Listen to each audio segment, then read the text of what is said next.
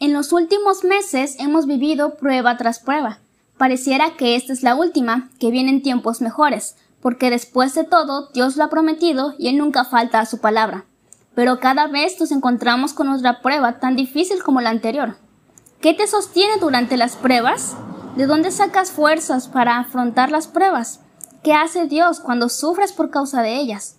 Aprende más ese tema en la predicación el Dios que sostuvo a Pablo es el mismo que nos sostiene a nosotros, en la que el pastor Orlando Collí expone acerca del libro de Hechos, capítulo 22, versículos del 26 al 30 y 23 del 1 al 11. Buenos días tengan todos ustedes, queridos hermanos. Vamos a, vamos a comenzar esta mañana con una oración al Señor. Ahí donde está usted, vamos a hablar con el Señor en esta mañana. Padre, gracias porque tu presencia está en nuestras vidas, Señor, aunque no te veamos, aunque no nos toque, Señor, físicamente, pero tenemos tu palabra. Está tu Espíritu Santo, Señor, en este lugar y en nuestras vidas. Y Señor, aunque no te veamos, nosotros creemos en ti, Señor. Permite que ahora, al abrir tu palabra, puedas darnos entendimiento, Señor, para vivir conforme a lo que tú dices.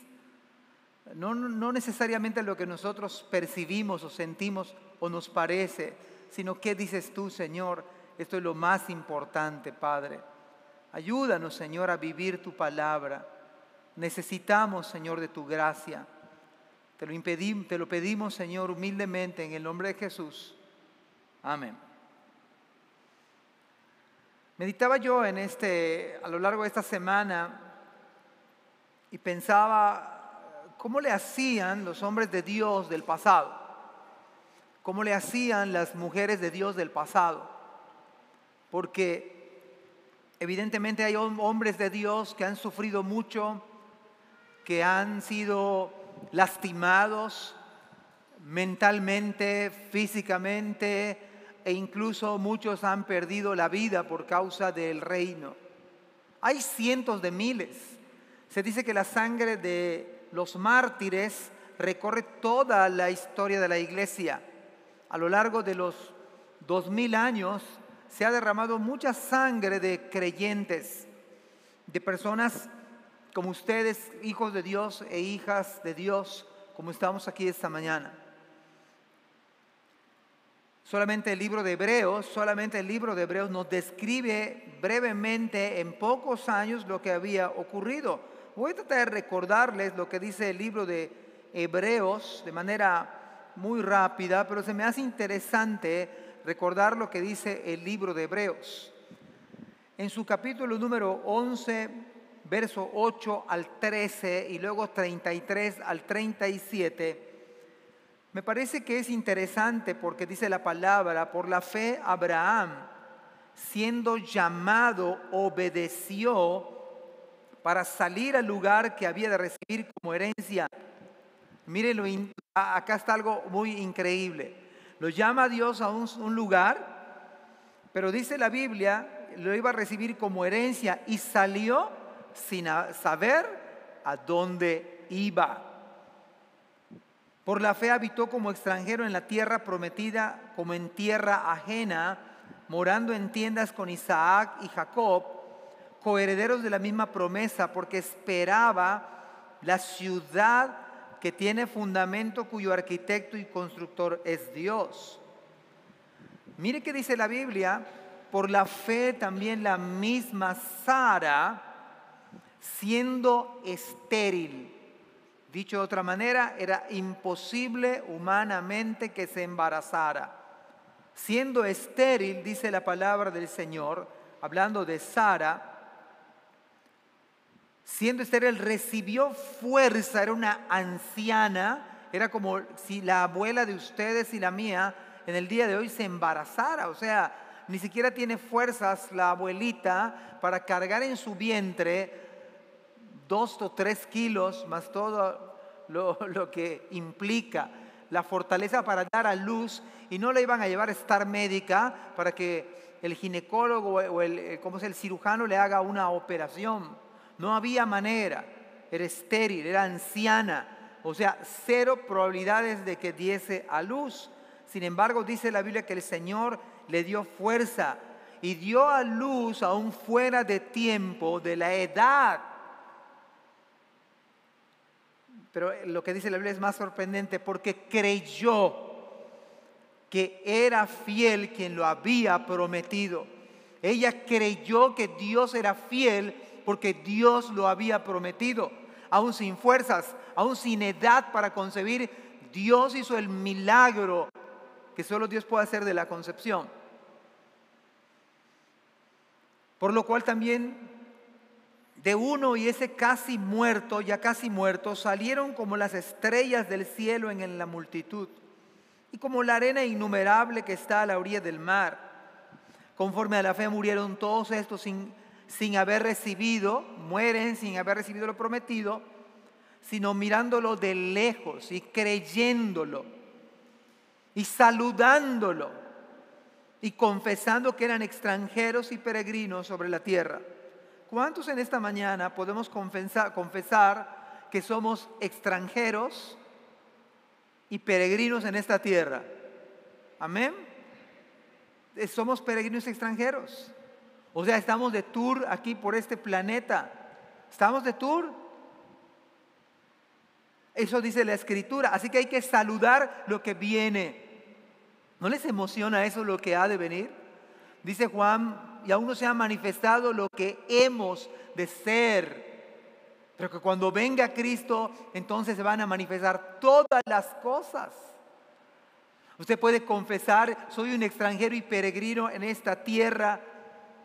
Mi ciudadanía está en los cielos. Soy ciudadano de dos países, el celestial y el terrenal. Y luego dice versículos 33, voy a saltar varios versículos, 33 al 37, que por fe conquistaron reinos. Por fe, o sea, no tenemos nosotros la idea de lo que dice la Biblia. Cuando mucho conseguimos un mejor trabajo, ¿no es verdad? Y gloria a Dios. Gloria a Dios. ¿Cuántos tenemos trabajo aquí en esta iglesia? Tenemos trabajo nosotros lo, inventamos o estamos trabajando, pero tenemos trabajo. Todos tenemos trabajo, amén.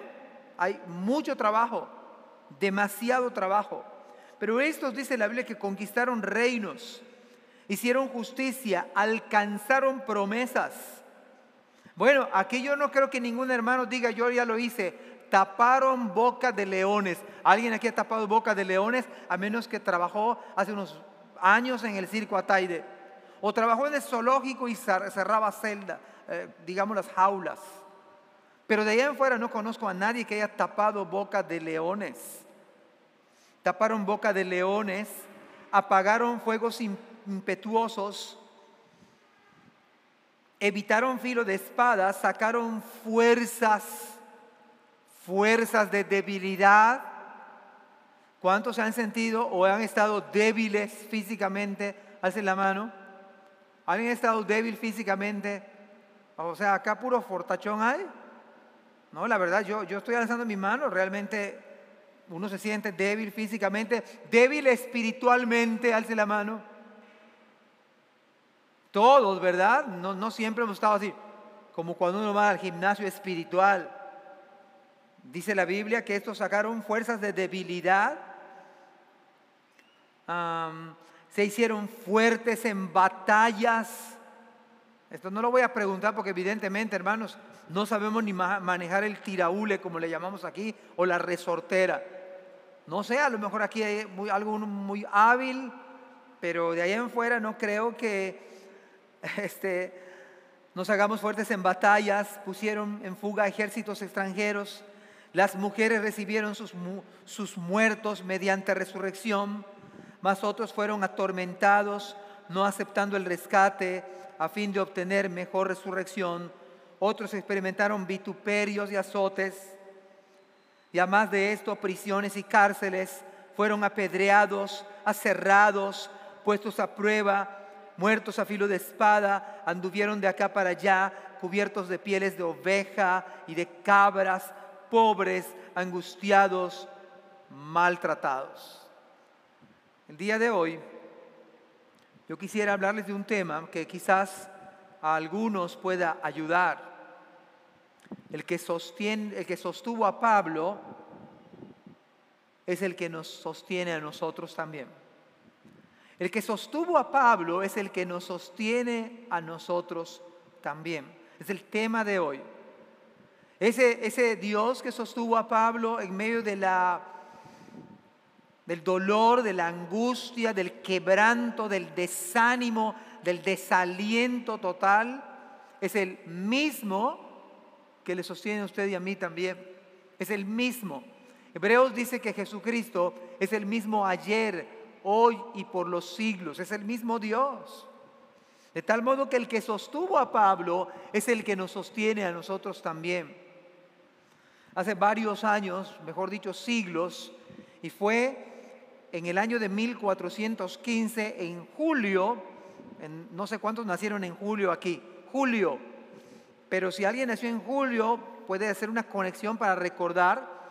Ese mes de julio, en el año de 1415, hubo un famoso cristiano, un prereformador antes de la reforma, antes de Martín Lutero.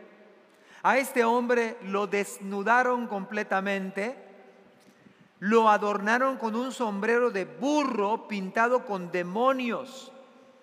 Escúchelo bien lo adornaron con un sombrero de burro pintado con demonios y etiquetado como archi hereje. Mientras tanto, él oraba por sus enemigos. Luego lo llevaron junto a una pila en llamas de sus libros. Lo encadenaron a una estaca.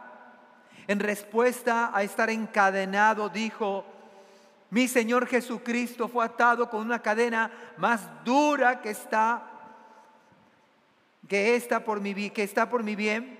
Así que ¿por qué debería avergonzarme de esta cadena oxidada?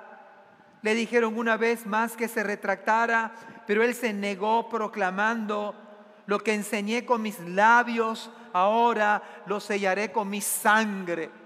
Y este hombre que sufrió la muerte, siendo quemado vivo en la hoguera, fue, su nombre fue Juan Jos.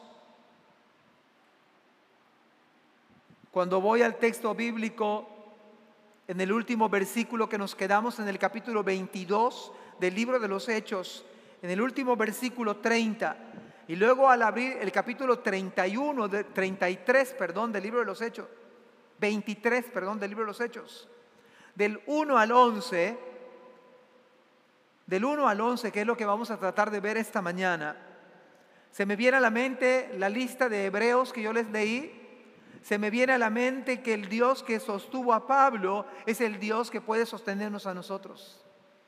Es el Dios que puede sostenernos a nosotros. Es el mismo Dios. Pero veamos qué dice el versículo 30. Al día siguiente, este es Claudio Licias.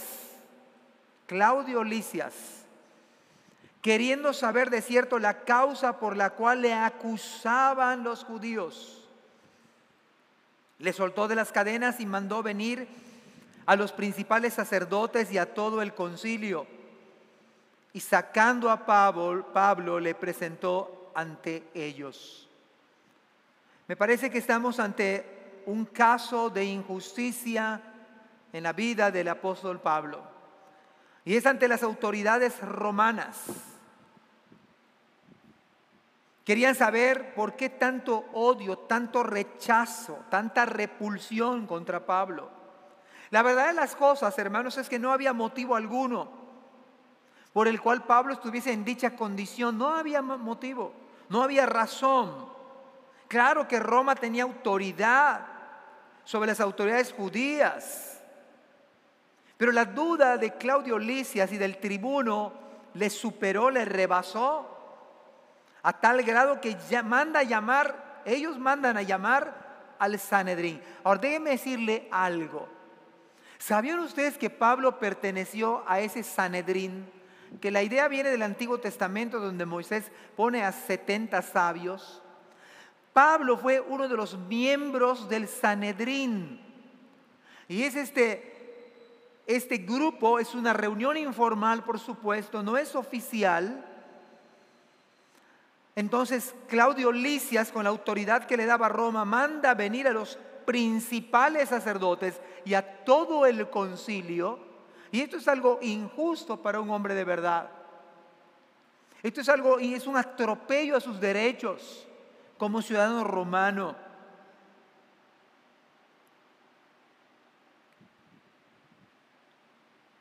Me parece que este es un cuadro bastante complicado. Es una prueba durísima que estaba sufriendo el apóstol Pablo. Pero Pablo estaba haciendo la voluntad plena del Señor. Pablo estaba en el centro de la voluntad de Dios. Mis queridos y amados hermanos, qué difícil se pintaba este panorama. ¿No creen ustedes que era un panorama gris? Ahora déjenme decirle otra verdad. Esto no se escapa de las manos del Señor. Aunque el panorama pinte gris, aunque no tenga muchos colores para adornar mi día, la Biblia dice que cada día trae su propio afán. Aunque sea un panorama gris, déjeme decirle que el Señor no se olvida de nosotros. Qué difícil es ser acusado de algo que no es verdad. Que no es cierto, que es falso. Que sabes que no has cometido. Cuán difícil es que se cree una imagen negativa con respecto a tu persona. Cuán difícil es que otros tomen una actitud de rechazo por algo que no cometiste. Cuán difícil es que se te cierren las puertas, que dejen de saludarte como antes, que no tengan un concepto de ti distinto al de antes. Qué difícil es sufrir el rechazo generalizado por causa de Cristo por causa del Señor.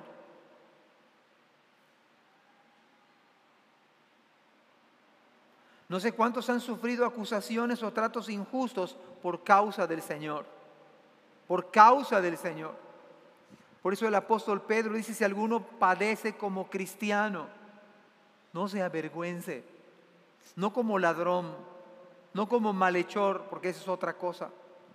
Pero si alguno padece como cristiano, el mismo Dios que sostuvo a Pablo es el mismo Dios que puede sostenernos a nosotros. No sé si Isaías 41:10 vino a la mente del apóstol Pablo. Isaías 41:10 dice, no temas, pero puede ayudarnos a nosotros. No temas porque yo estoy contigo. No temas porque yo estoy contigo. No desmayes Porque yo soy tu Dios que te esfuerzo. Siempre te ayudaré. Siempre te sustentaré con la diestra de mi justicia. La confesión de fe, en el artículo 10 de la confesión de fe de Londres, habla acerca de la paternidad de Dios, o mejor dicho, la adopción. Y una de las cosas que dice la confesión de fe es que Él nos cuida, es que Él nos protege, es que Él incluso nos corrige, pero Él no nos desecha. No nos desecha. Pablo estaba aquí ante las autoridades romanas. Pablo estaba aquí ante su propio pueblo. Pablo estaba ante la injusticia, pudiéramos decir, ante la injusticia de Roma. Una injusticia. Eso no era justo. Pero ¿no acaso Cristo pagó por los injustos? El justo pagó por los injustos para llevarnos a Dios. De tal manera que a ustedes y a mí nos puede ayudar esta verdad del versículo 30. El que sostuvo a Pablo es el que nos sostiene a nosotros también. Y usted como cristiano pudiera sufrir alguna injusticia, alguna injusticia de los incrédulos por ser cristiano, por estar dando testimonio de Cristo. Ahora, capítulo, capítulo 23, versículo 1 del libro de los Hechos. Dice la palabra del Señor, versículo 1. Entonces Pablo, ya estaba, ya estaba el concilio ahí en ese lugar, mirando fijamente al concilio, dijo, hermanos, hasta este día yo he vivido delante de Dios con una conciencia perfectamente limpia. La pregunta es, ¿por qué Pablo miraba fijamente al concilio? ¿Por qué Pablo puso a mirar al concilio de una manera concentrada? Hay varias razones, déjenme decirles algunas. La primera, que dicen algunos comentaristas, como él no, no estaba bien de la vista al 100%, probablemente por eso empezó a mirar, empezó a tratar de ver, a ver con claridad qué podía distinguir. Pero la otra razón es para que quizás él empezara a identificar a algunos de los cuales lo conocían a él, porque era fariseo, porque él era parte de ese grupo selecto. A lo mejor él puso su mirada en el concilio para ver si podía identificar a alguno. Habían pasado 20 años, 20 largos años en que Esteban pasó por ese concilio. Ese concilio tenía bastante experiencia en ser injusto. Tenía bastante experiencia. También, también se presentaron, o Cristo fue presentado ante ese concilio. Y ahora le tocaba a Pablo. ¿Cómo la vida da vueltas? ¿Cómo las cosas cambian? En una ocasión fue parte del concilio cuando le dieron muerte al justo Esteban. Pero ahora el perseguidor de los cristianos está siendo enjuiciado. De alguna forma, por supuesto.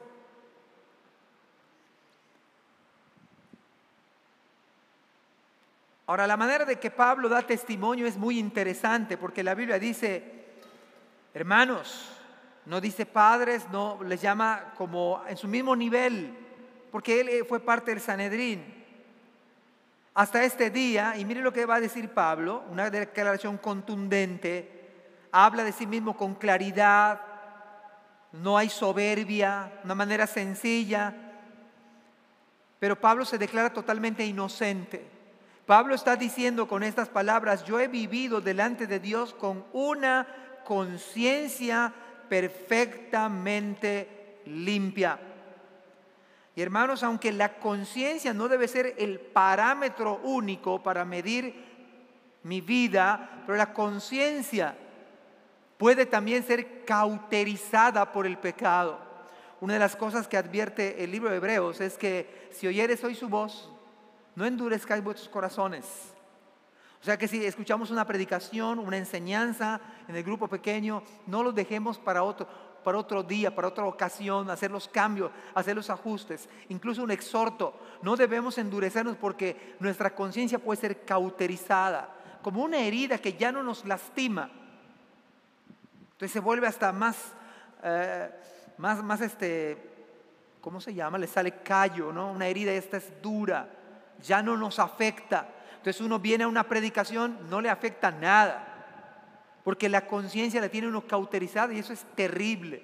Ahora, Pablo pudo decir que había vivido con una conciencia limpia, perfecta. Yo no sé cuántos de los que estamos aquí pudiéramos decir de esa misma manera igual. Me temo que muchos de nosotros no podíamos decir, aunque déjenme decirle algo, la verdad es que Pablo había vivido con una conciencia limpia en un sentido, pero no estaba mintiendo. Estaba diciendo la verdad, he querido guardar la ley, no me he salido del judaísmo, soy fariseo. Yo no sé cuántos de los que estamos aquí hemos tratado de apagar nuestra conciencia que nos dice que está bien, que está mal, como el semáforo nos advierte, luz amarilla. ¿Qué, qué indica luz amarilla? Que uno se apure, ¿verdad? Y pase rápidamente. No, la verdad es que no, dice, ya bájale porque se va a encender la roja. Y cuando es luz roja, pues no tiene uno que pasar, porque puede chocar Amados hermanos, la conciencia también de alguna manera debe ser, fíjese, eso, eso es interesante, la conciencia debe ser confrontada con la Biblia para que tengamos una conciencia verdaderamente limpia delante del Señor. Que podamos decir como el salmista en el Salmo 33, bienaventurado aquel cuya transgresión ha sido perdonada y cuyo pecado ha sido limpiado, cubierto su pecado. Que usted salga de este lugar de la predicación con una conciencia tranquila, limpio. Señor, perdóname si pequé. Señor, perdóname si pequé contra mi prójimo. Pensé mal, actué mal contra mi prójimo. Bueno, pide perdón y ve a pedir perdón. No dejes que tu orgullo te vaya cegando y diga, no, pero no, no, no, no, si el Espíritu Santo te dice, si la palabra te dice algo, hazlo. Porque si uno lo deja para otro día, es como una bolita de nieve se va haciendo grande. La Biblia describe como una raíz de amargura. Voy a decirle algunos árboles que son terribles, no los siembre al lado de su casa de dos pisos. No siembre un flamboyán, no siembre una ceiba y una mata de nim. En mi percepción, el hermano Marco es más experto en todos los sentidos que yo. Yo nada más sentido común uso. ¿Por qué? Porque simple y sencillamente el árbol de ceiba tiene unas raíces impresionantes que van a levantar su buena tina de baño que puso en el segundo piso. Y su buen closet lo, lo va a abrir, van a haber grietas. Y también un árbol de flamboyán igual, le va a tirar el muro. O una mata de mango que tenemos sembrada aquí que nos mueve el muro. Bueno, de acá enfrente por sus raíces. Por algo dice el Señor que no debemos dejar que brote raíz de amargura y otros sean contaminados por nuestra raíz de amargura. ¿Qué es la raíz de amargura? Oír la predicación, oír la palabra y no hacer caso. Y uno empieza a anidar algo en su corazón, empieza a tener un resentimiento. No, eso no es bíblico. Nuestra conciencia debe estar confrontada con la palabra. Pablo en su defensa dijo que podía, había vivido con una conciencia tranquila, pura. Ahora es interesante que Pablo no tuvo un abogado de oficio, cuando menos. Pablo se encontraba solo ante esa muchedumbre que lo abrumaba, por lo cual usted puede recordar el tema el mismo que sostuvo a Pablo es el mismo que nos sostiene a nosotros. Es el mismo Señor. Y puede ser ante una injusticia de la vida. Puede ser aunque usted se encuentre solo o sienta que se siente que se encuentre solo. La verdad es que la bendición de estar en la iglesia es que no estamos solos. La verdad es que Dios nos ha dado una familia de la fe imperfecta. Imperfecta la familia de la fe. Todavía pecadora, pero santa como veíamos esta mañana, santificados, en proceso de santificación, pero tenemos una familia. Somos una iglesia del Señor, que Él ha comprado con su propia sangre. Y aunque usted se sienta solo, Pablo sí estaba solo, no había quien lo defendiera, los hermanos no tenían la autoridad legal para hacerlo, no había abogados, no había mediadores como en el caso de hoy. No existía eso no había derechos humanos, no había nada donde Pablo pudiera apelar y quejarse y poner su, su querella. Pero Pablo, del lado de Pablo estaba el Señor. Y hermanos, bien dice, dijo Pablo mismo, si Dios es con nosotros, ¿quién contra nosotros? ¿Quién contra nosotros? Y me parece que el versículo apropiado que debemos repetir en este punto es Isaías 43, 1 y 2. Isaías 43, 1 y 2 dice, pero ahora, oh Jacob, escucha al Señor quien te creó. Oh Israel, el que te formó, dice, no tengas miedo, porque he pagado tu rescate, te he llamado por tu nombre, eres mío, como te llames en esta mañana. A ver, dígame su nombre a la 1, 2 y 3, todos juntos. Uno, dos y tres. ¿Su nombre? No entendí nada, pero ese es su nombre. Ese es su nombre. ¿Y sabe qué? Aunque yo no lo haya entendido, eso es lo de menos. Sabe Dios el nombre de cada uno de nosotros. Cada uno de los millones de cristianos. Sabe Dios el nombre de cada uno. ¿No es maravilloso entonces? Dice el Señor en esta mañana, no tengas miedo porque he pagado tu rescate. Pero, pero la realidad es que aunque tenemos una iglesia, pero la realidad, aunque tenemos una familia en la carne, algunas veces el diablo, algunas veces nuestra incredulidad nos ha hecho sentirnos solos. Viene al oído malos pensamientos, malas ideas, y nos vemos como el patito feo de aquella caricatura de hace mil años de Walt Disney. Pero en un cisne. Y tú te sientes solo. Bueno, el que te creó sabe cómo te sientes. Pero no estás solo. Dice la escritura, no tengas miedo porque he pagado tu rescate, te he llamado por tu nombre, eres mío. Mira esta bella joya del Antiguo Testamento cuando pases por aguas profundas, ¿qué dice el Señor? ¿Te voy a dejar? Hermanos, ¿quién ha estado con nosotros en la pandemia? ¿Quién ha estado con nosotros cuando hemos sufrido? ¿Quién ha estado con nosotros en la enfermedad? Ustedes han estado enfermos, yo también. Pero nunca nos ha dejado el Señor. Nos hemos quedado sin trabajo en alguna ocasión. Nunca nos ha abandonado el Señor. Jamás. Y acá la palabra dice, cuando pases por aguas profundas, yo estaré contigo. Cuando pases por ríos de dificultad, no te ahogarás. Yo creo que este versículo lo tenía claro Pablo y por eso se sostenía él dando testimonio dando testimonio, no tengas miedo. Cuando pases por el fuego de la opresión, no te quemarás, las llamas no te consumirán. ¿Sabe dónde está Juan José en este momento? Que en 1415, en julio de 1415, lo quemaron vivo. Está con su amado Señor y nunca dejó a Juan José, aunque los hombres lo quemaron. Es el mismo Dios de Isaías 43. Cuando pases por las llamas, no te vas a quemar, las llamas no te van a consumir.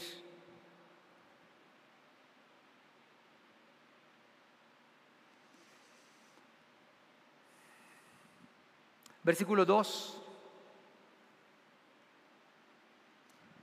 ¿Quién sostuvo a Pablo cuando estaba ante una injusticia? ¿Quién sostuvo a Pablo cuando estaba solo? ¿Quién sostuvo a Pablo cuando le golpearon en la cara? Entonces me hace demasiado complicado el panorama. Ve versículo 2. El sumo sacerdote Ananías ordenó entonces a los que estaban junto a él que le golpeasen. Y esto no es una bofetada, hermanos. Esto es un azote, como en versículos pasados. Que le golpearan bruscamente en la boca.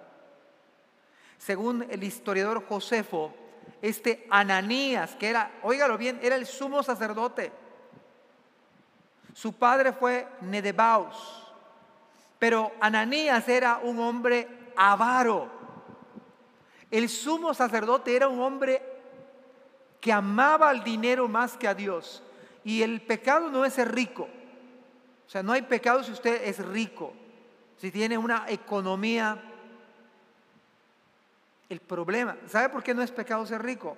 Porque finalmente del Señor es las riquezas. Ageo dice, mía es la plata y el oro, dice el Señor.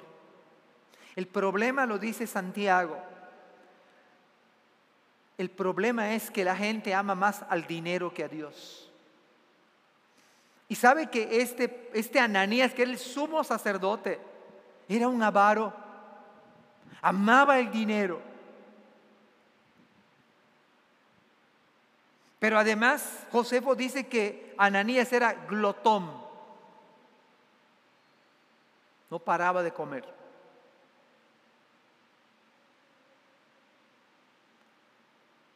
En la época de medioevo, Había una, la gente adinerada era glotona, aunque la gente se moría de hambre, el pueblo.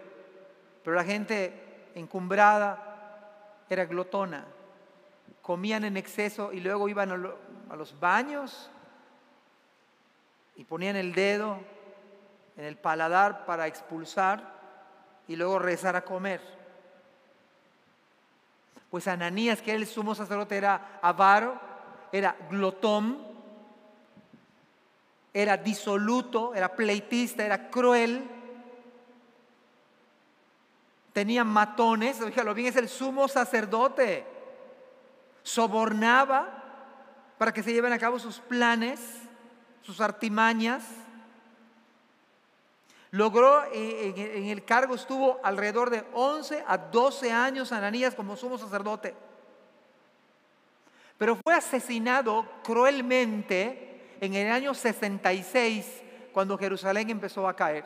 En el año 66 los llamados celotes asesinaron a Ananías de una manera terrible. Los celotes eran los judíos porque Ananías estaba vendido a Roma.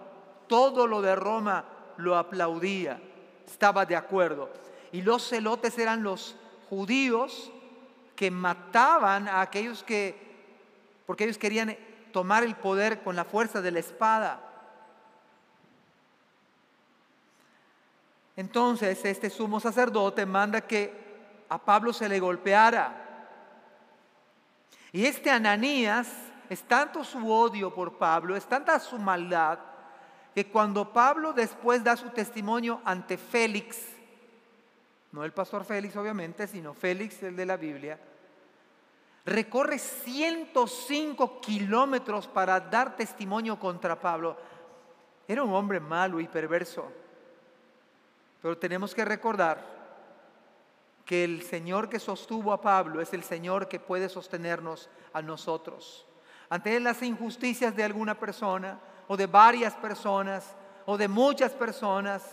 Aunque uno se sienta solo, es el mismo Señor que sostiene nuestras vidas, el que sostuvo a Pablo. Aunque usted sufriera golpes físicos en su cuerpo, y no digo que esté bien. Ahora la pregunta es, ¿Pablo dijo alguna mentira e incurrió en alguna falta? Lo único que dijo y su falta fue, he vivido con mi conciencia limpia delante del Señor. Y en ese momento el sumo sacerdote dice que golpeen a Pablo en la boca, que le den un escarmiento, cae en ese perverso, dijo Ananías. ¿Cuál fue su, su agravio?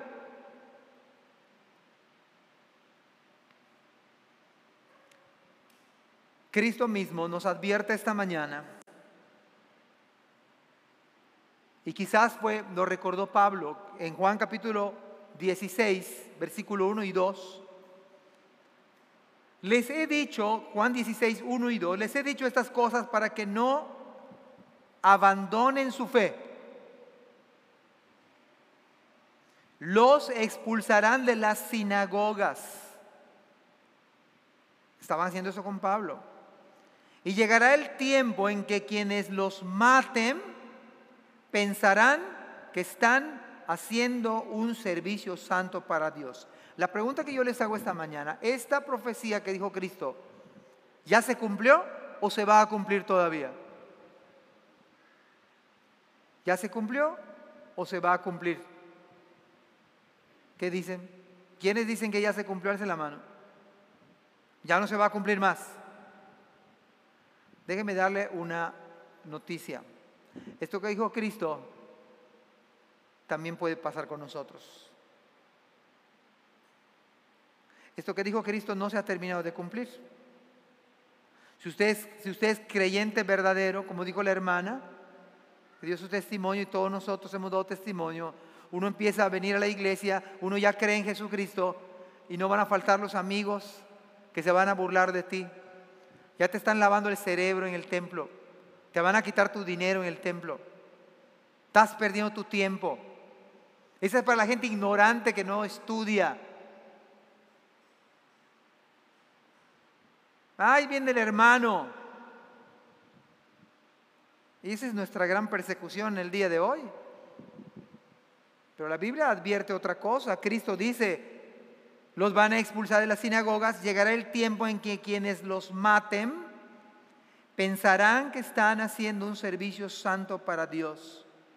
Hermanos, yo no, yo no sabría cómo, si llega a entrar una persecución, hay una persecución ideológica, están tratando de cambiar las leyes, y viene una persecución en todo el mundo con la iglesia en el día de hoy. Yo no sé si va a llegar el grado en que a los pastores en algunos países, por negarse a casar a personas del mismo sexo, vayan a la cárcel. No sé cuándo va a llegar aquí. No sé cuándo el hecho de hablar, hablar abiertamente y defender a nuestros hijos que somos los responsables de educarlos, no es el Estado, somos nosotros los padres. Vamos a aparecer siempre, la antítesis de la cultura es el cristianismo. El cristianismo va contra cultura, contra valores. Hermanos, eso, eso implica riesgo de vida. Pero ¿qué es mejor? ¿No es mejor hablar la verdad? ¿O mentir? ¿O decir que todo está bien y salir contentos, felices, amorosos, cuando no decimos la verdad? ¿No es mejor la verdad? Pero ¿no acaso Pablo dijo, ustedes querían sacar sus ojos para beneficiarme a mí? pero me he hecho vuestro enemigo por deciros la verdad, como enseñamos la semana pasada. ¿Qué prefiere usted, iglesia? ¿No decir la verdad? Hermanos, esto puede pasarles a ustedes y a mí. Y no debe extrañarnos. Pero el mismo Dios que sostuvo a Pablo es el mismo Dios que nos sostiene a nosotros. Sea que usted se siente solo, Dios dice, no temas. Sea que sea una injusticia, yo estoy contigo. Sea que usted es golpeado físicamente, aquí está el Señor para defender a Pablo. Versículo 3, esto está buenísimo, ¿eh? Entonces Pablo le dijo, Dios te golpeará a ti pared blanqueada. Te sientas tú para juzgar conforme a la ley y violas la ley ordenando que me golpeen. ¿Qué opinan ustedes de esta respuesta de Pablo? Dios te golpeará a ti pared blanqueada. ¿No acaso Cristo dijo a, a, los fariseos sepulcros blanqueados? Por fuera se ven hermosos, pero por dentro están llenos de huesos y de inmundicia. Se los digo a los religiosos porque aparentaban y hablaban quizás bonito y se vestían de una manera elegante y distinguida. Pero Cristo le digo, ustedes son sepulcros blanqueados. Y parece que Pablo hace una alusión a esto. Y le dice a Ananías, Dios te golpeará a ti pared blanqueada.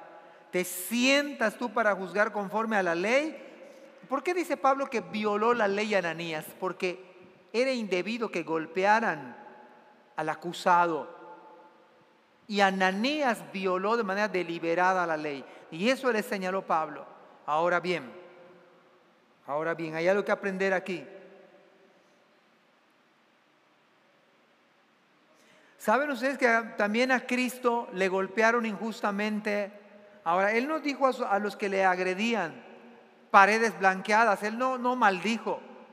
Y saben que este versículo está así porque muestra también el carácter vulnerable de Pablo. Pablo no dijo nada que no fuera cierto, nomás cómo lo dijo. Y aquí nos recuerda que Pablo no era Cristo. Cristo solo pregunta, ¿por qué me golpeas? Si digo la verdad, ¿cuál fue mi error? Dice Cristo, pero ¿por qué me golpeas? Pablo no dijo eso. Pared blanqueada, Dios te va a golpear a ti. Eso está muy fuerte. ¿eh? Eso tiene un tono fuerte. Resulta que los que le observaban dijeron, oye, ¿así le hablas al sumo sacerdote? Y Pablo dijo, yo no sabía que era el sumo sacerdote. En otras palabras, Pablo cambia su actitud y nos recuerda bien esto a nosotros, que Pablo no era Cristo. ¿Dijo la verdad Pablo? Sí la dijo. Pero aún, hermanos, aunque era injusto su trato, cuando él recordó, ¿y sabe por qué él cambió su actitud? Por dos razones. Número uno, número uno, porque era el sumo sacerdote. Y saben que este era un tipo de Cristo que es nuestro sumo sacerdote. En ese sentido, por la posición que ocupaba, aunque era injusto, él cambió de actitud. Él cambió de actitud. Él cambió totalmente de actitud. Yo no sabía que era, que era el sumo sacerdote. No lo sabía.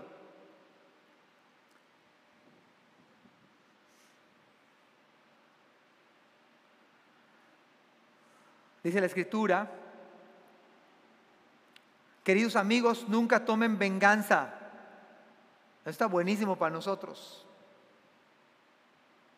A pesar, mis amados hermanos, que nos agredan, dice Pablo, dice Santiago, queridos amigos, dice, nunca tomen venganza Dejen que se encargue la justa ira de Dios. Pues dicen las escrituras, yo tomaré venganza.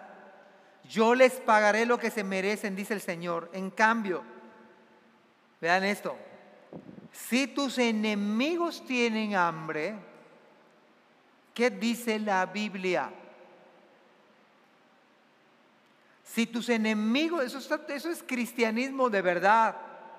Nunca tomen venganza. O sea, Dios no quiere que usted agarre la espada y que usted se vengue de su propia mano. Usted le van a meter preso. Y con todas las de la ley. Dejen que se encargue la justa ira de Dios, pues dice la escritura, yo tomaré venganza, yo les pagaré lo que se merecen, dice el Señor. En cambio, si tus enemigos tienen hambre, dales de comer.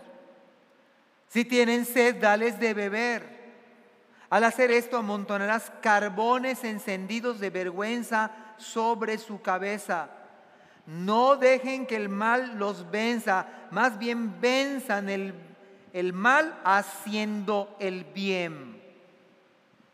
Así que este versículo se vuelve una profecía para con Ananías, porque ciertamente Dios golpeó, Dios golpeó a Ananías. Dios se encarga de dar venganza contra actos injustos contra algunos de nosotros.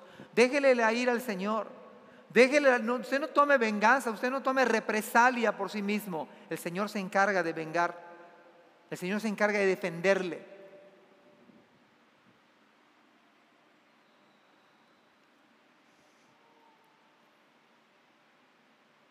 Versículos 4 y 5, los que estaban presentes dijeron, al sumo sacerdote de Dios injurias. Pablo dijo, no sabía, hermanos, que era el sumo sacerdote. Pues escrito está, él mismo cita Éxodo, no maldecirás a un príncipe de tu pueblo. El sumo sacerdote mal, pero estaba representando a la figura de Cristo. Además que era una autoridad puesta por Dios. Esto no significa que Pablo aplaudió su acto, pero no podía estar al mismo nivel si es creyente.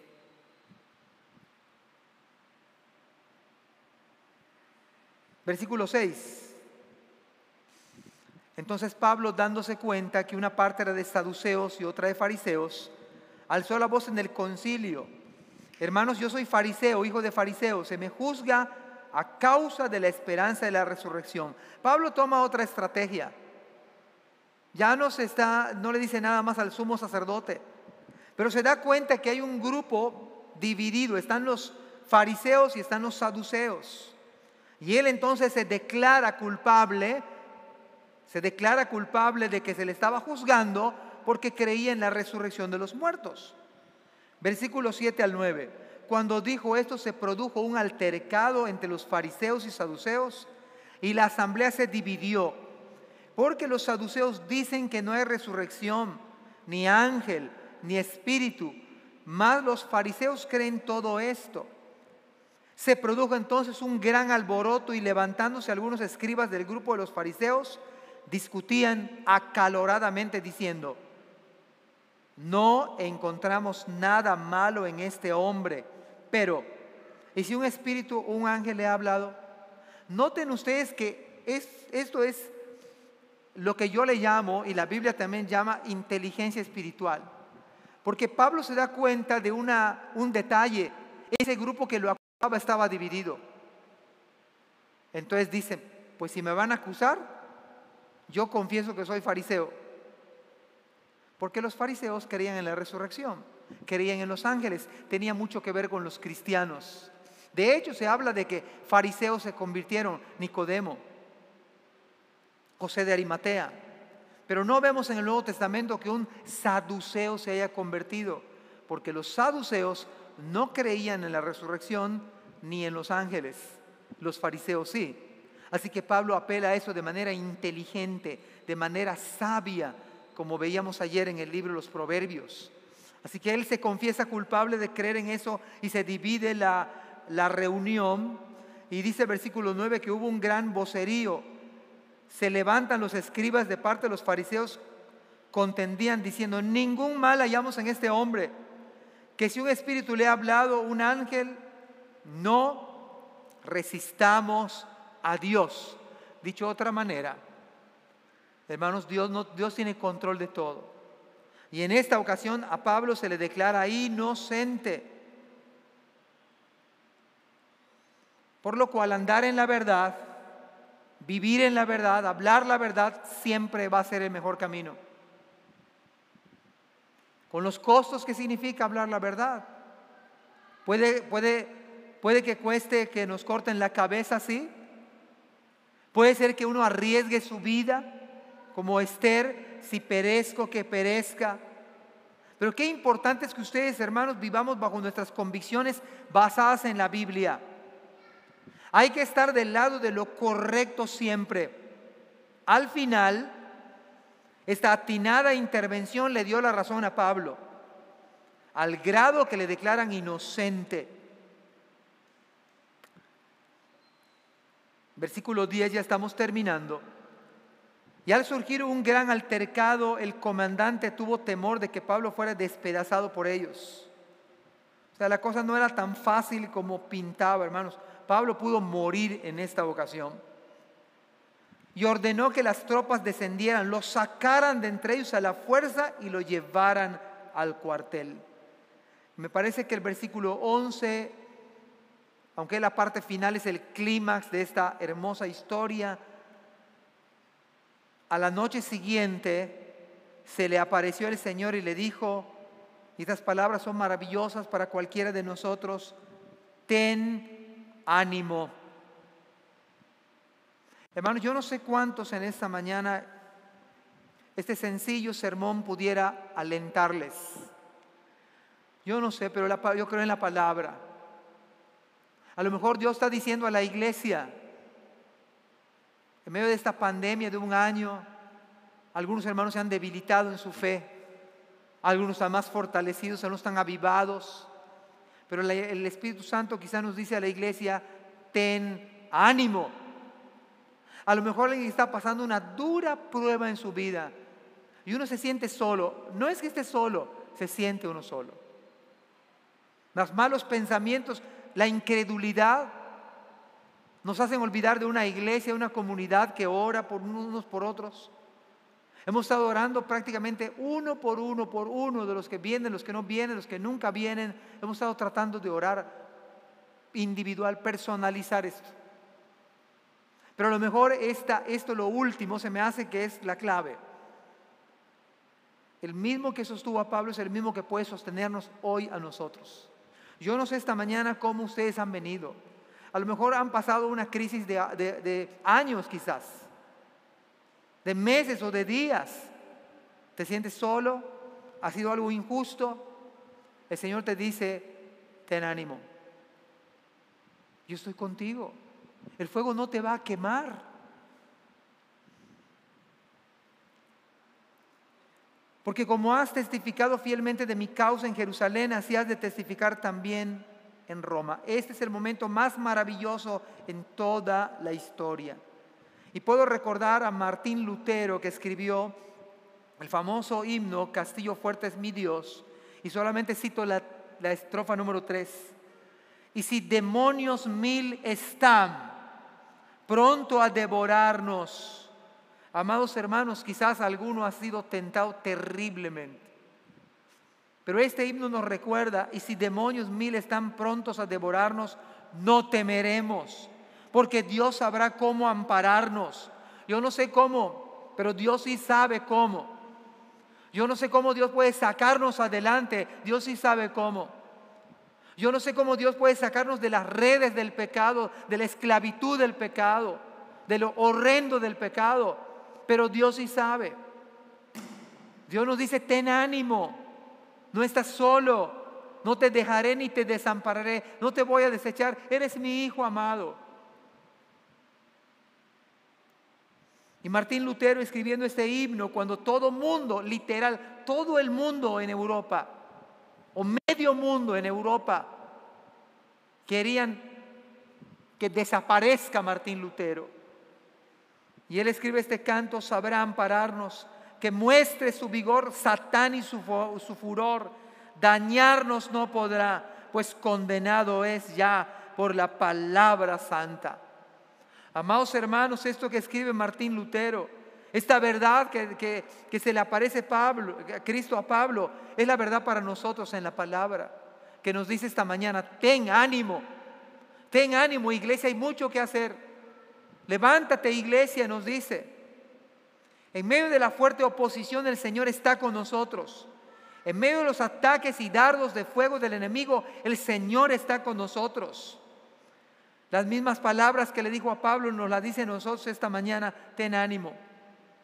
Más allá de pretender que sea un sermón motivacional, no pretendo eso. De hecho, no creo que sean los sermones de ese corte, deben ser la palabra, lo que diga la palabra. Pero hoy claramente el Señor nos dice a nosotros, ten ánimo. No estás solo. No estás solo en lo que te pueda pasar. Yo soy tu Dios. Yo te voy a usar.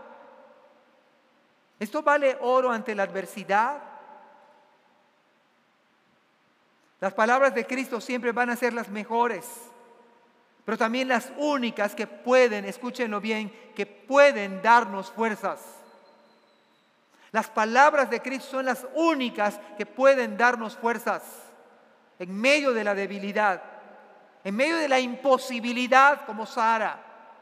Imposible que se embarace. Dios hizo que se embarace por su palabra. Anciana, estéril, sin fuerzas. Dios hizo que se embarace. Son sus palabras que pueden sostenernos en medio de las grandes pruebas de la vida las grandes, es su palabra que nos sostiene esta mañana. Y Hebreos 12:3 nos recuerda, considerad aquel que sufrió tal contradicción de pecadores contra sí mismo, para que vuestro ánimo no se canse hasta desmayar. No te desanimes, hermano. Cristo está con nosotros. Decía el himnólogo, si Cristo conmigo va, yo iré. Yo no temeré si conmigo va. Qué grato es seguir a Jesús. Llevar la cruz si Cristo conmigo va. Eso nos dice hoy iglesia. Él está con su iglesia, Él está con ustedes, está conmigo esta mañana. La presencia de Cristo es la fortaleza de nuestra alma. Si te sientes débil, confundido, dilo a Cristo esta mañana. Si otros dejan la senda, dilo a Cristo. No hay amigo mejor que Cristo. No hay mejor Padre que Cristo. Podemos decir con toda convicción esta mañana que no nos va a dejar, no nos va a desamparar. Él va a estar con nosotros hasta el fin del mundo. Nos ha dejado su Santo Espíritu. Y son palabras para el creyente que ha estado peleando la buena batalla de la fe y que en muchos casos hemos perdido la batalla hemos perdido, estamos heridos. Pero quiero terminar citándoles Isaías 40, 29 al 31. Él da esfuerzo al cansado. ¿Ya te cansaste de pelear? Ten ánimo.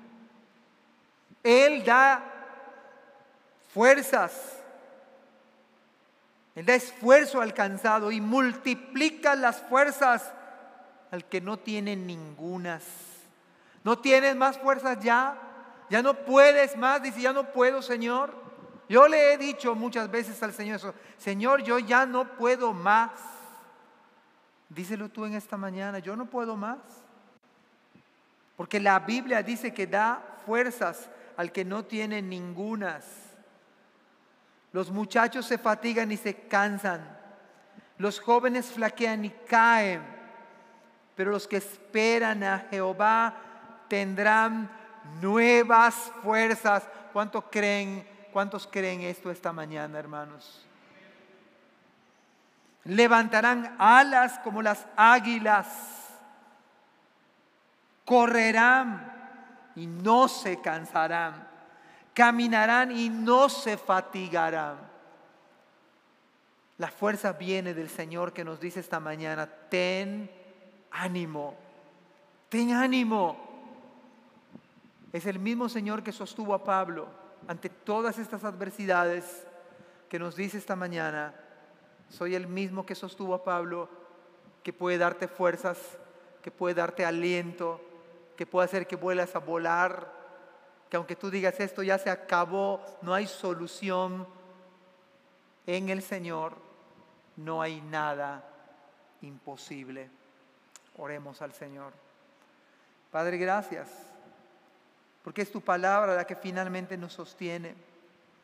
Eres tú, Señor, quien tú nos tomas en los brazos cuando, Señor, ya no hay más aliento, no hay más fuerza, Señor, y de manera increíble nos has levantado, Señor. Nos usas para tu gloria, Señor, de tal manera que no hay explicación si no fuese por ti hasta dónde hemos llegado, Señor. Si tú no hubieras, si tú no nos hubieras sostenido, Señor, no estaríamos aquí, Señor. ¿Quién sabe dónde andaríamos? Padre, te pido que estas palabras tuyas traigan nuevas fuerzas a los creyentes. Renueves a tu iglesia, Señor, en fortaleza, en ánimo, Padre. Quizá alguien se siente solo.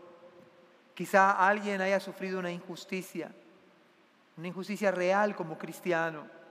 Quizá haya alguien le haya dado la espalda a otra persona, Señor. No permitas que el diablo, el enemigo, Señor, quizá el mismo diablo ha estado eh, con dardos de fuego atacando a los hermanos, Señor, y los hermanos están cansados de pelear la buena batalla, Señor. Pero Señor, tú da esfuerzo al cansado. Multiplica las fuerzas al que no tiene ninguna, oh Dios. Levanta, Señor, el ánimo. Da fuerza a tu iglesia, Padre una fuerza inexplicable que en medio de la tormenta, en medio de la pandemia, en medio de la crisis económica para algunos, en medio de la falta de trabajo, de recursos, en medio de conflictos familiares, en medio, Señor, de los hijos. Señor, tú sé el ancla de nuestra fe. Padre, permite que nuestra fe salga más robusta que cuando venimos esta mañana. En tus manos nos encomendamos. En el nombre de Jesús. Amén. Dios les bendiga.